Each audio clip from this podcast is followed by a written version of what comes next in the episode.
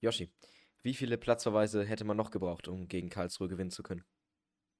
Vier Stück in der Summe auf jeden Fall. Da hätte man nämlich dann schön am grünen Tisch gewonnen.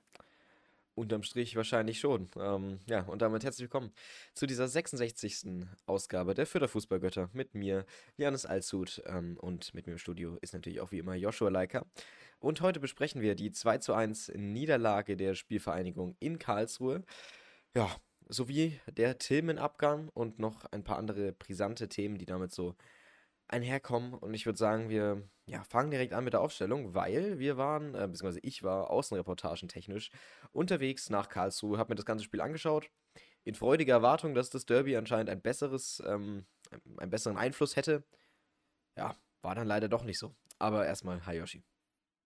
Also erst einmal Grüß Gott natürlich und wir starten wie immer mit der Ausstellung rein. Im Tor steht wie immer Andreas Linde. Dann kommt die Dreier- bzw. Fünferkette. Marco Meyerhöfer spielt dieses Mal auf der rechten Seite. Wenn man die Pressekonferenz vor der Partie gesehen hat, hat sich das schon leicht etwas angekündigt. Denn Zorniger hat ähm, schon erwähnt, dass Asta eben aus belastungstechnischer Sicht oder auch weil er ein bisschen angeschlagen ist, vielleicht nicht spielen würde und dass es ja ein sehr, sehr enger Zweikampf ist auf der Rechtsverteidigerposition und dort startet dieses Mal eben Marco Meyerhöfer anstatt Simon Asta. In der Innenverteidigung spielt dann unverändert zum Derby Michalski, Jung und Haddadi. Das ist auch sehr klar, ähm, da Max Christiansen eben weiterhin fehlt. Gegen Düsseldorf wird er wahrscheinlich wieder zurückkehren. Hier ist er aber noch keine Option. Und auf der linken Schiene spielt dann Marco John. Der ist dort auch unangefochten, da Luca Itter und Zorniger anscheinend eher auf der Innenverteidigungsposition gesehen wird oder einfach mit seiner Standardstärke aus der Mannschaft nicht wegzudenken ist. Ja, genau.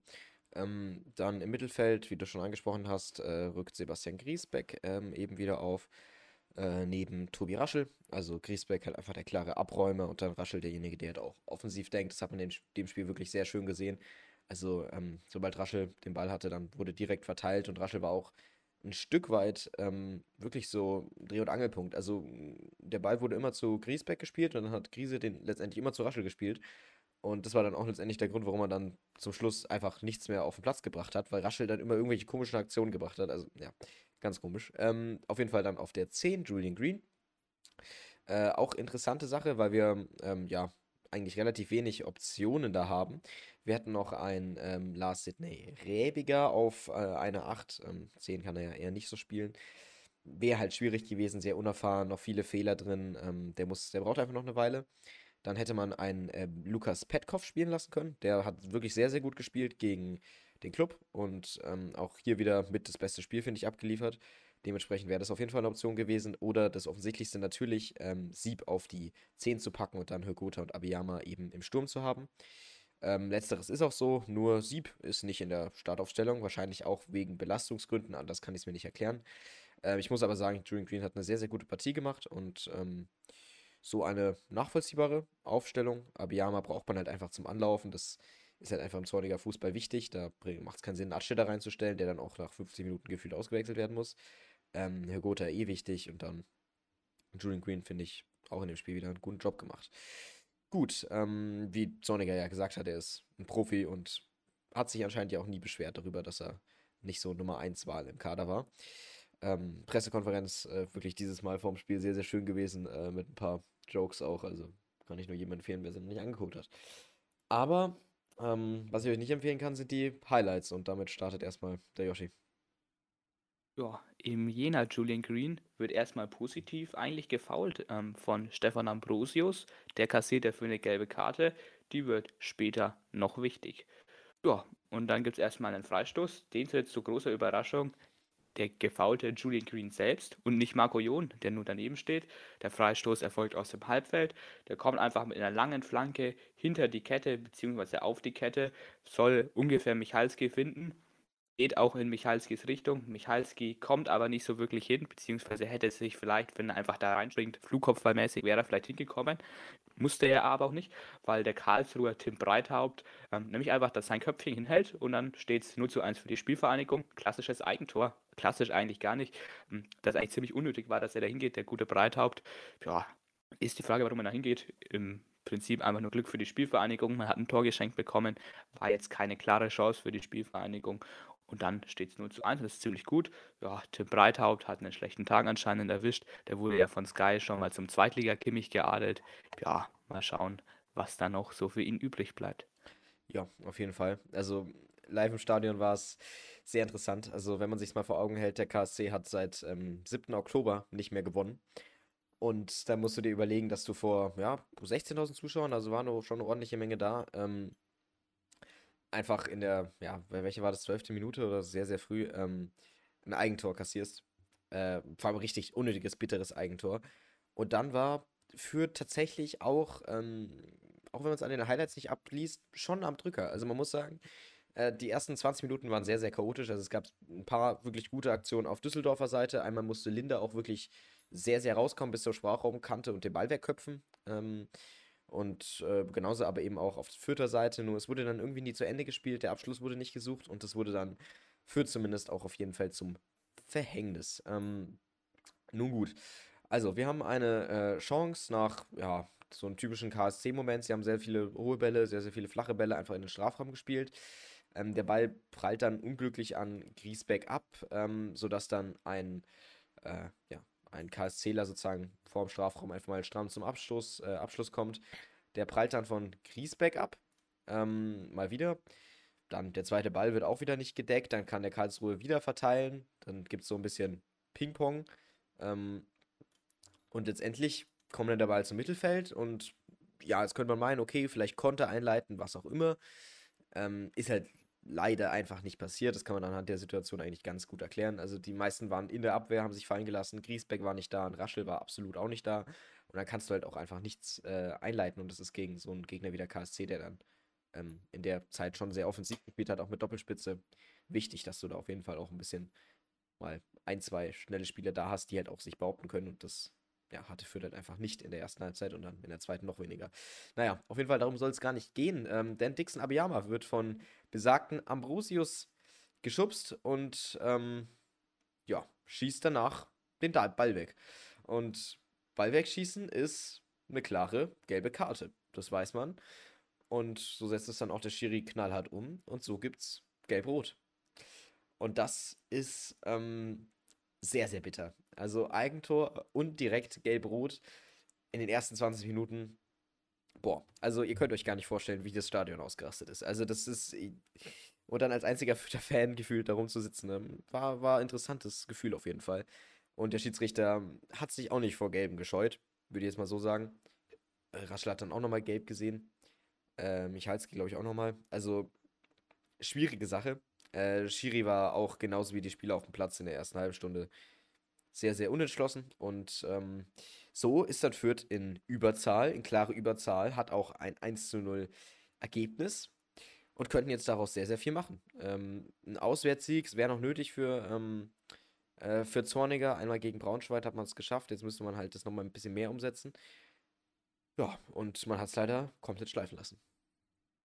Ja, also erstmal wird das Ganze so ein bisschen eingeleitet, einfach durch einen Freistoß, der Karlsruhe einfach eine Bogenlampe reingechippt. Ja, Gideon Jung kann ihn dann erstmal so ein bisschen klären. Ist nicht gut, aber auch nicht schlecht. Einfach so ein bisschen weg. Ja, da setzt dann ein Karlsruher an zum Ball und Marco Meyerhöfer. Marco Meyerhöfer hat den Ball eigentlich schon fast sicher. Wenn er da technisch ein bisschen besser hingeht, den Körper mehr reinstellt, kann er auch sich selbst den Ball sichern. So ist es eben eine 50-50-Situation und beide gehen halt mit dem Fuß zum Ball.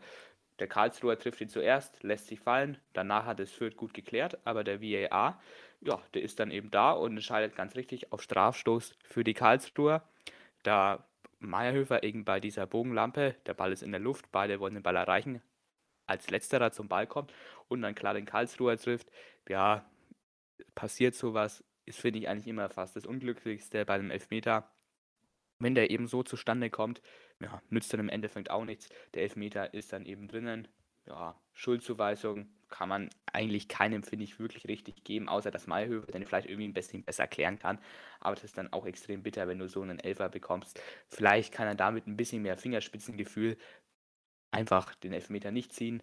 Oder eben, wenn er einfach, sage ich jetzt mal, eine Saison Bundesliga durchgespielt hätte, die Verletzung nicht gehabt hätte, da hätte er eben jenes Gefühl gehabt und den Ball halt sau sauberer geklärt.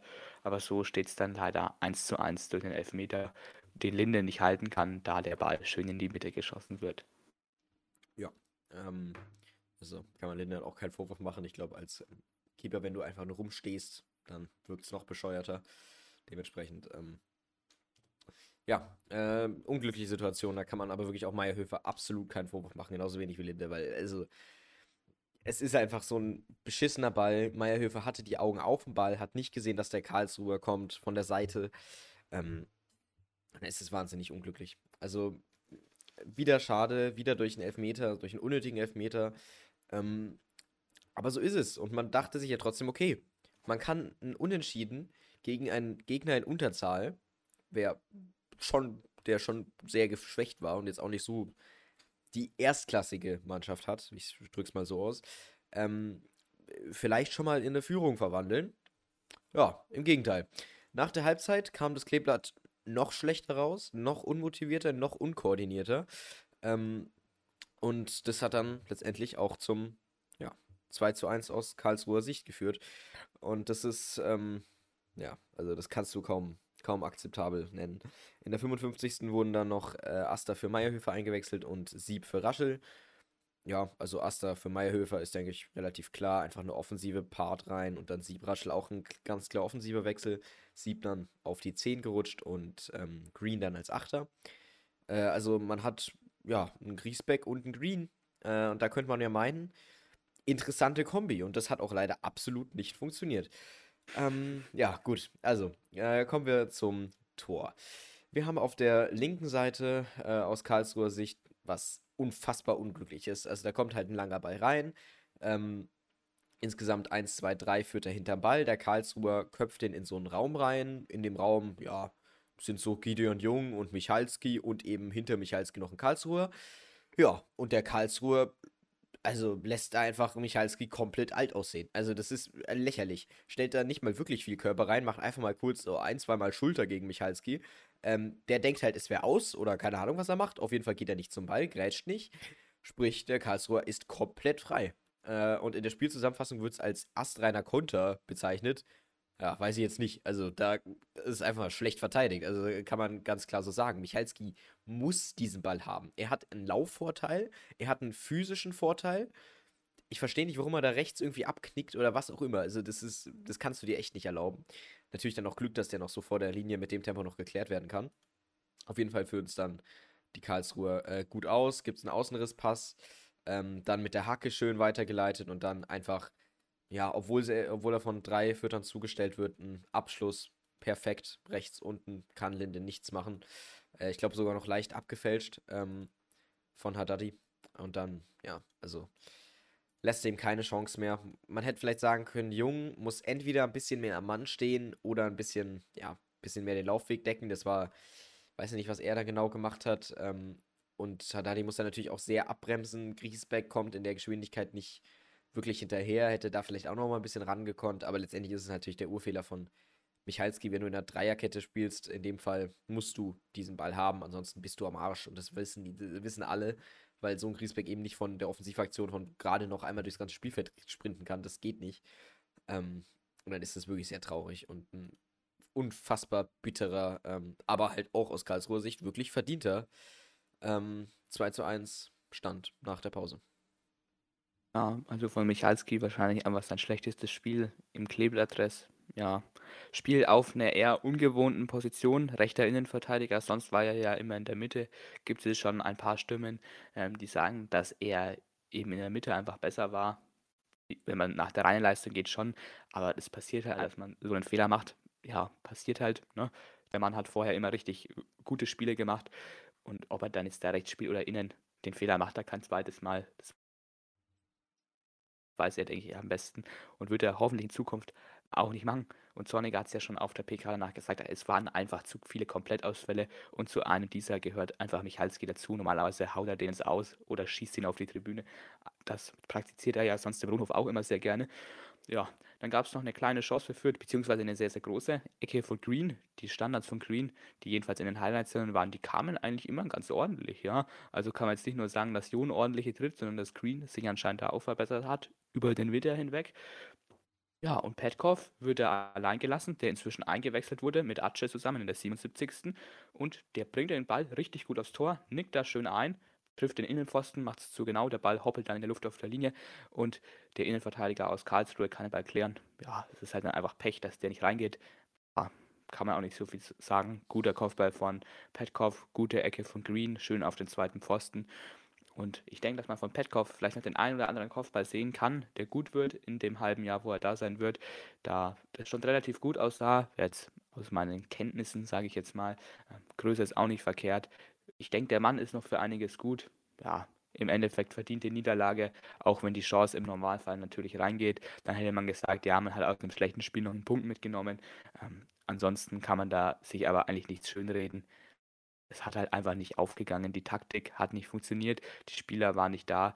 Ähm, es hat halt einfach eben nicht funktioniert. Und das passiert halt, denke ich, wenn du wie Zorniger spielen lässt und das Pressing halt einfach nicht funktioniert und die Spieler halt einfach nicht gedankenschnell sind. Da muss einfach alles stimmen. Und wenn alles stimmt, dann klappt es einfach, dann ist es wahnsinnig gut, es ist schwer dagegen zu spielen und jetzt hat es in einem Mal ähm, nicht geklappt und jetzt darf man, finde ich, auch nicht dieses ganze Konzept hinter Zorniger als Spielweise hinterfragen, wie es manch anderer schon tut, wenn man da mal ein bisschen diagonal oder quer liest, wie man immer schon so schön sagt. Das passiert einfach mal und ich denke, Zorniger ähm, wird viel daran tun, dass das im nächsten Spiel, im Heimspiel beim Rohnhof gegen Düsseldorf nicht mehr so sein wird. Ja, äh, hoffe ich zumindest. Äh, also, hm, ja, jetzt eine Heimniederlage gegen Düsseldorf kann man sich jetzt nicht erlauben unbedingt. Das ist vor allem einfach auch nicht, un ist halt wirklich einfach unter der Würde und es ist halt auch nicht nötig. Ähm, weil man es einfach besser kann. Und äh, also die Stimmung in Karlsruhe war wirklich richtig gut. Also die Fans haben die Mannschaft bis zum Ende supportet. Das war ja eine Fangemeinschaft, die ich so ja einfach noch nicht erlebt habe, weil ich ja auch selten auf Auswärtsspielen bin, wenn überhaupt. Ähm, und äh, auch meilenweit weg äh, von Fürth. Da kann man natürlich Fürth auch keinen Vorwurf machen. Karlsruhe ist dreimal so groß äh, und hat da auch nicht so einen Ballungsraum, der ihm doch noch irgendwie die Hälfte der Fans wegnimmt. Also ähm, ist halt einfach so, manche Fans sind lauter, manche weniger. Ähm, und die schiere Masse macht es da natürlich. Also der ausverkaufte Rundhof ist so groß wie ein, ja, eine viertelvolle, ähm, ja, ein Waldstadion. Also das ist äh, Wildpark, nee, Wild, Wild, Stadtpark. Wildpark, ja. Ja, okay, Wildpark. Wildpark. Ja. Ähm, und ja, dann haben die den halt wirklich einfach nach vorne gepeitscht äh, und das hat es halt wirklich auch gebracht. Also nach so vielen Downern dann trotzdem noch einen Kopf hoch zu machen und dann doch relativ schönen Fußball zu spielen. Auch Respekt an den KSC, ganz ehrlich. Ähm, haben sie sich auch verdient, diesen Sieg. Ähm, nach, ja, jetzt wirklich vielen Monaten. Äh, und natürlich dann aber auch schade, dass das Kleber dann unbedingt die Mannschaft sein muss, gegen die sie dann letztendlich gewinnen. Äh, Weil es halt auch einfach von der Mittelfeldleistung besser hätte ausgehen können. Ich fand es wirklich dann interessant, als dann Green auf die 8 gerückt ist. Also, es hat halt wirklich einfach gar nicht mehr funktioniert. Man hat wirklich einfach gesehen, Griesbeck hat sich in kaum Sachen mehr eingeschaltet. Ich weiß nicht, woran das lag. Ähm, vielleicht hatten die eine neue Zonenaufteilung. Er hat sich dann auch sehr, sehr oft in die Abwehr fallen lassen. Sprich, man ja, konnte eigentlich auch keinen Spielaufbau mehr wirklich gewährleisten, weil Green stand immer irgendwo hinten bei Sieb rum und ähm, ja, Griesbeck war einfach in der Abwehr. Sprich, es war einfach ein riesen Loch im Mittelfeld. Die zweiten Bälle wurden nicht gecatcht. Dann musste mal einer aus, der, aus den Innenverteidigern raus. Äh, und dann dadurch wurden wieder Räume frei. Also es war wirklich Katastrophe. Es hätten auch noch ein paar äh, gute Schüsse reingehen können. Das waren einfach immer diese zweiten Bälle, die dann irgendwie Volley genommen wurden und dann halt, ja, immer so drei Meter übers, übers Tor oder so. Aber die hätten halt auch wirklich reingehen können. Äh, das muss man auf jeden Fall verhindern, da muss man arbeiten dran und ja, einfach die Leistung konstant bringen, einfach auf einem hohen Energielevel sein. Ähm, darum geht es jetzt bei Düsseldorf. Man hat jetzt ein bisschen Zeit, um zu regenerieren. Viel Zeit und dann hoffentlich wird es ein bisschen besser. Ja, wer viel Zeit hat, sich zu sonnen, ähm, ist jetzt Timothy Tillman.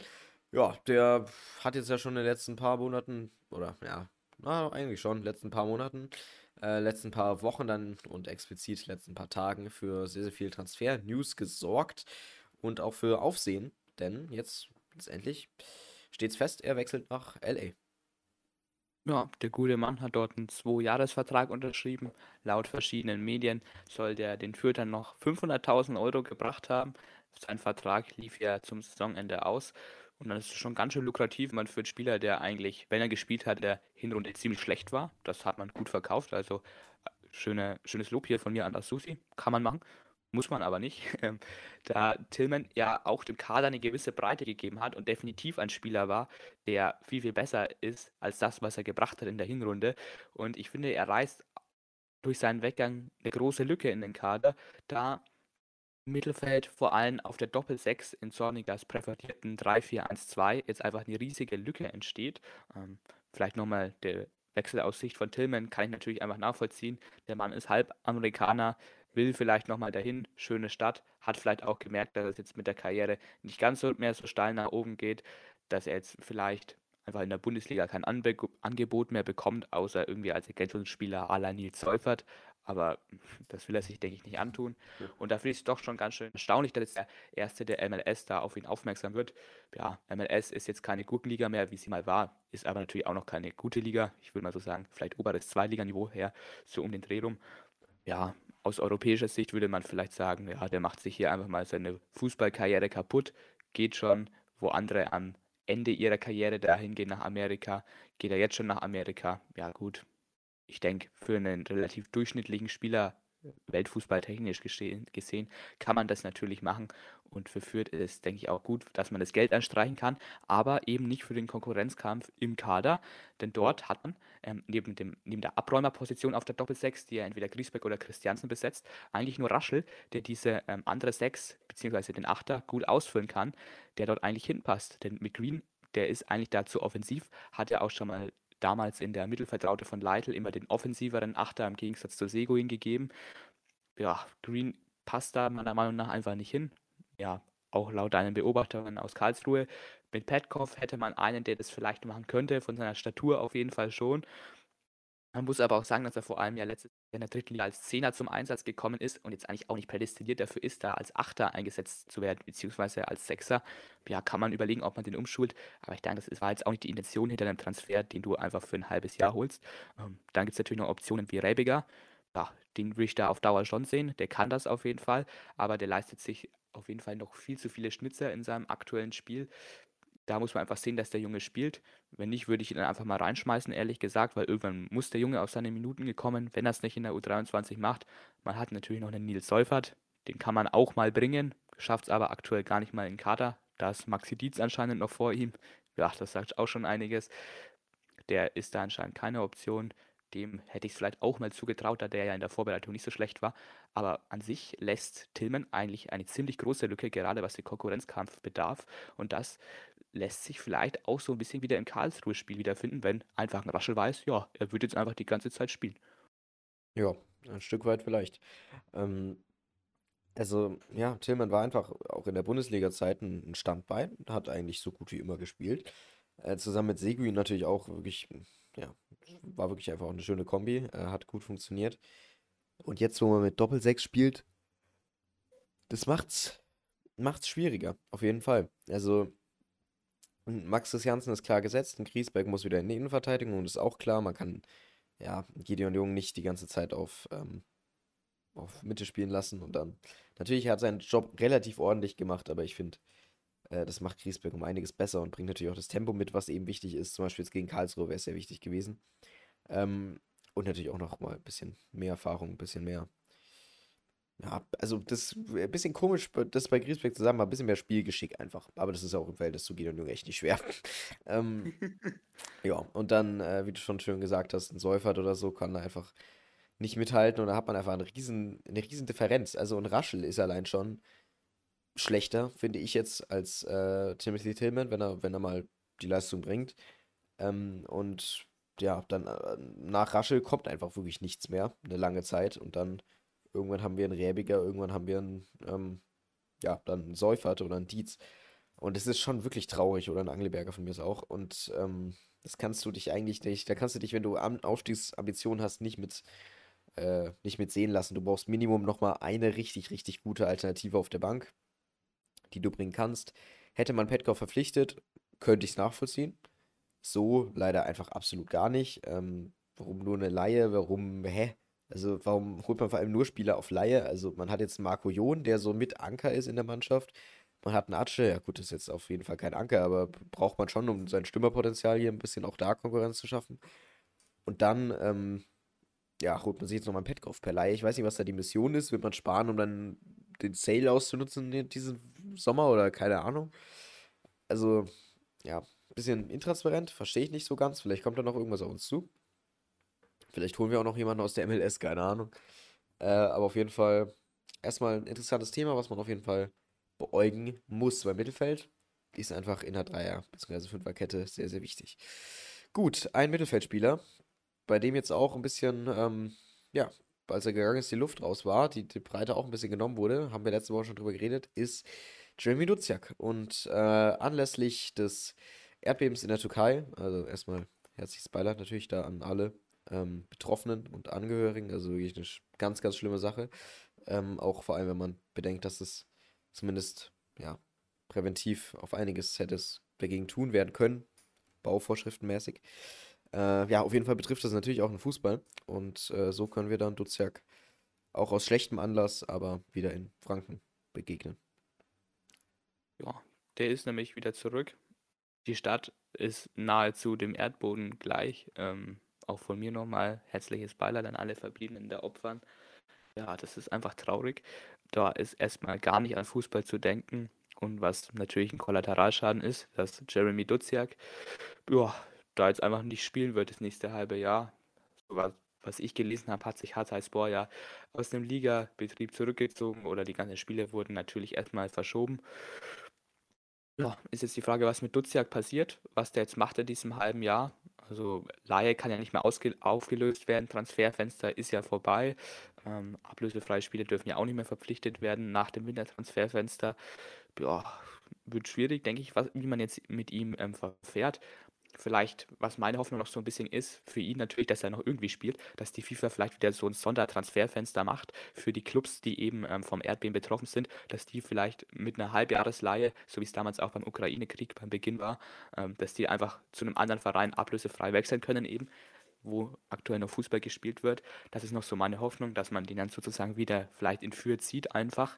Ähm, damit der Junge einfach spielt. Das ist jetzt für den erstmal das Wichtigste. Natürlich, dass er erstmal seine ähm, Psyche erstmal bewältigt. Das ist, denke ich, auch gar nicht so einfach, wenn du erstmal aus so einem Gebiet rauskommst. Das ist natürlich jetzt in erster Linie das Wichtigste. Ähm, muss auch schauen, wie es vertraglich ist, ob er überhaupt mittrainieren darf ähm, bei den Füttern, weil der muss sich ja auch irgendwo fit halten, sonst mit Personal Trainer, das macht ja wenig Sinn einfach. Da bist du ja absolut raus aus jedem Rhythmus. Ähm, ja, der Mann muss einfach spielen, das sagen wir schon immer. Und ich hoffe, dass das noch irgendwie vielleicht sich in den nächsten Wochen regeln wird. Ähm, aber aktuell steht ja da keine Regelung der FIFA, die sowas ermöglichen würde, ähm, auf der Agenda. Und deswegen sehe ich da für ihn bis zum Sommer leider schwarz. Ja, so sieht es aus. Also, mh, mm, schade. Äh, ich denke trotzdem, ich, ich glaube, für den normalen, äh, für ein normales Training muss, muss man nicht angemeldet sein als Spieler. Äh, also natürlich beim Verein logischerweise, aber da muss man ähm, nicht in der Liga angemeldet sein oder ähnliches. Ähm, bedeutet, äh, da sind ja auch immer U23-Spieler, die einfach hochgezogen werden. Äh, bedeutet, da, da ist der Verein ja ganz klar Hausherr. Also mittrainieren darf er auf jeden Fall. Da bin ich mir sehr, sehr sicher. Das wird auch gerade so ein familiärer Verein wie Fürth definitiv zulassen, wenn er es denn will. Also Zornig hat ja auch gesagt, dass es ähm, wir probieren ihn dabei zu unterstützen, was, was seine Wünsche sind und probieren ihm da auf dem Weg zu helfen. Das ist ja auch ein ganz klares Zeichen. Sag, ob du Fußball spielen willst, sag, was du machen willst, wir helfen dir. Und ähm, sowas wäre auf jeden Fall möglich. Spielen wird natürlich ganz schwierig. Aber ähm, solange er trainiert in der Mannschaft, ist ja schon mal auf jeden Fall was. Und dann muss man schauen, vielleicht, ja, so dumm es klingt, U23. Ähm, ich, das sind halt Regularien, die man dann nicht absehen kann, aber so ein Sondertransferfenster wäre natürlich von der FIFA sehr, sehr gut, ähm, wie eben auch damals beim Ukraine-Krieg. Gut, ähm, dann würde ich sagen, vielleicht noch ganz kurz zu Gideon Jung.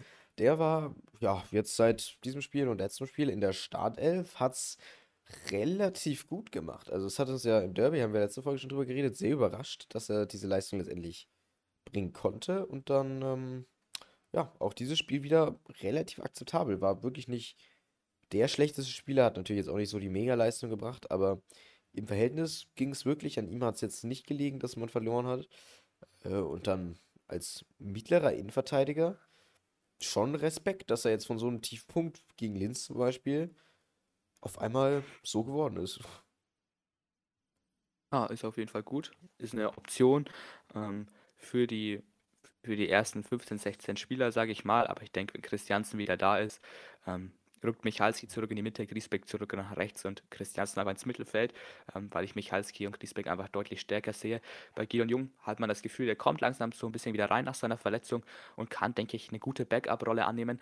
Aber ich finde einfach, man merkt ihm einfach an, dass es noch ein sehr, sehr weiter Weg wird, ob er den überhaupt begehen kann, zu seinem ursprünglichen Leistungsniveau, das mal richtig gut war beim Hamburger SV, auch in der Bundesliga. Ähm, da ist es noch ein sehr, sehr weiter Weg hin. Ich hoffe, dass er das vielleicht mal erreichen kann, aber aktuell bin ich schon so zufrieden mit seiner Rolle, wie er sie ausfüllt. Kann ein guter Backup-Spieler werden und sein Vertrag läuft ja auch aus. Wenn er die Leistung vielleicht hält über die nächsten Spiele, könnte ich mir auch vorstellen, dass man den Vertrag sogar verlängert. Einfach als Backup, da man ja auf der Innenverteidigerposition jetzt nicht wahnsinnig viele Alternativen hat. Gerade wenn man mit Dreierkette spielt, das ist ja das, was wir den ganzen Winter über und auch jetzt immer noch predigen. Eigentlich hast du zu wenige Innenverteidiger für die Dreierkette. Da hockt mit Luca Itter eigentlich nur so ein halber Innenverteidiger noch auf der Bank. Ja, und mit Maxi Dietz eigentlich auch bloß ein halber, weil der ja eher von der 6 kommt. Ja, Fulbersam ist nochmal eine ganz eigene Geschichte. Ähm, deswegen hoffe ich einfach, dass es mit ihm so weitergeht, dass der Step by Step mit der Schneider-Rhetorik einfach ein bisschen weiter vorankommt. Ähm, und dann wird es, denke ich, was mit ihm.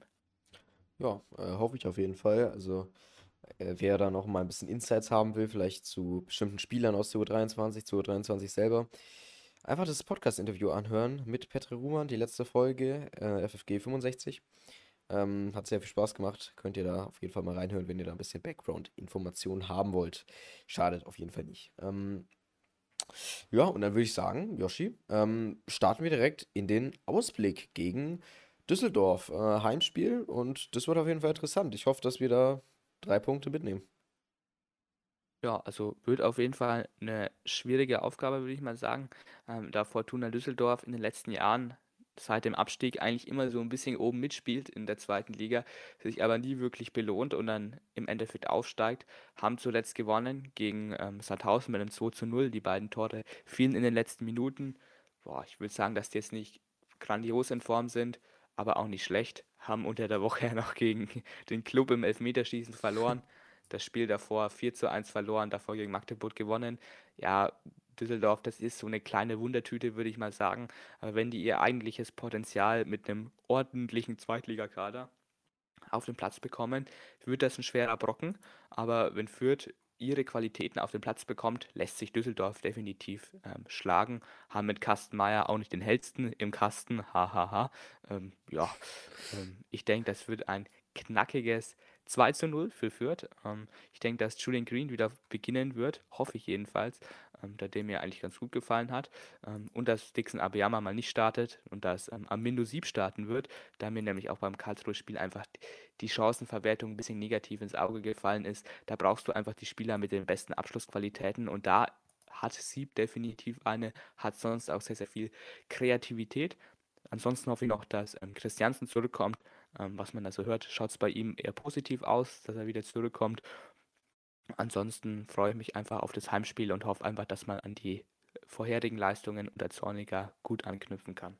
Ja, ähm, kann ich mich dir noch anschließen. Ich hoffe, dass es das Matchglück auch mal auf unserer Seite ist. Wir hatten jetzt ja, zwei Kopfbälle, die auf der Linie geklärt wurden. Einer dazu noch von dem Pfosten auf die Linie. Ähm, ja, dann einen sehr guten Siebschlenzer gab es sogar noch in der, der gar nicht in den Highlights drin ist. Also, ja, so aus 20 Metern war der so ein Meter oder so rechts am Pfosten vorbei. Ähm, und ja, sowas will ich einfach sehen. Nur, dass es diesmal auch eingeht. Ich hoffe, dass da jeder Spieler seine 100% gibt. Und ähm, ist einfach nicht der Fall momentan. Finde ich wirklich sehr schade, sehr inkonstant. Und du bist Profifußballer. Also ich verstehe es nicht. Du, du kannst nicht sagen, ja, jetzt habe ich 1-0 im Derby gewonnen, weil ich mich richtig angestrengt habe. Ja, gut, jetzt strenge mich halt nicht mehr an, ne? Ist ja auch egal. Das, das, kann, das geht nicht. Du musst einfach dich jedes Mal anstrengen wollen und dann auch die Leistung bringen und dann nicht als Ausrede benutzen, ja, habe halt keine Energie mehr. Also, es ist dein Job als Profifußballer, das zu, ähm, auf den Platz zu bringen. Natürlich, Krankheit, äh, Verletzung ist eine andere Sache. Ähm, es geht um die Sache im Kopf und man kann auf jeden Fall ähm, mit einer Woche Regeneration als, äh, ja, als Athleter, äh, als Athletiker, ähm, als Athlet, so, äh, da die Leistung bringen über 90 Minuten oder über 60 oder wie auch immer und äh, da kann man sich nicht mehr rausreden und das ist auch sehr wichtig, dass es Zoniger erkannt hat und ich glaube, äh, die Jungs werden das dann auch verinnerlichen. Dann tippe ich ähm, auf dem, dennoch nichtsdestotrotz, äh, auf dem, na, ich sag 1 zu 0 für Düsseldorf sogar. Äh, ich glaube, das wird trotzdem nochmal eine schwierige Sache. Düsseldorf dann vielleicht mit einem Schwitzertor, wie gesagt, in der Nachspielzeit. Oder es wird vielleicht auch ein langweiliges Spiel, je nachdem. Also ich glaube, da ist viel drin. Ich glaube jetzt aber nicht, dass wir da die Torexplosion erleben werden. Dafür, ja, finde ich, ist einfach gerade entführt nicht so das Material da, beziehungsweise der Wille. Gut, dann ähm, denkt dran, Leute, Fußball ist ein wunderschöner Sport und Joshi, du hast wie immer das letzte Wort. Ja, ich würde sagen, das werden jetzt sehr, sehr entscheidende Wochen, die nächsten Wochen natürlich. Ähm, dass sich jetzt einfach herauskristallisieren wird, ist Fürth eine Durchschnittsmannschaft. So wie sie jetzt auftreten, sind sie eine, mal gut, mal schlecht. Die zweite Halbzeit gegen Kiel war schlecht. Das ganze Spiel gegen Karlsruhe noch schlechter. Ja, Derby herausragend. Erste Halbzeit gegen Kiel auch. Ja, jetzt wird sich herauskristallisieren, war der zornige Anfangshype einfach nur der Trainereffekt? Ähm, oder wie wird die Mannschaft wirklich auf Strecke performen?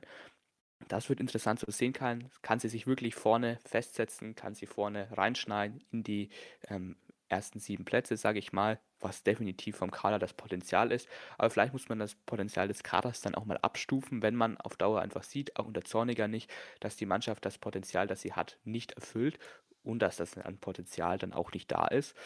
Ja, weil jetzt hat man, denke ich, keine Ausreden mehr, auch nicht als Spieler, dass es irgendwie am Trainer liegt, der einen vercoacht. Denn Zorniger hat, denke ich, das Best, den besten Ansatz, das Beste aus der Mannschaft rauszuholen, so rum. Und das wird hoffentlich auch geschehen, denn nach Schneider hat man jetzt keine Ausreden mehr. Ähm, ansonsten empfehle ich euch natürlich noch das gute Interview mit dem Petr Ruhmann. Sehr, sehr schönes Interview. Gibt auch die ein oder anderen schönen Zitate zu Schneider oder natürlich den guten Lysek Lelbarski. Ähm, auch da gehen natürlich schöne Grüße raus. Und dann freue ich mich auch auf zwei Wochen. Da geht es nämlich wieder los bei der U23 in Burg-Farnbach. Ja, dann sage ich bloß noch, Ade bleibt Che. Ade bleibt Che. Ähm, wie du schon gesagt hast, wichtige Wochen, wichtige Wochen. Trotzdem an die Fans. Unterstützt die Mannschaft. Wichtige Sache.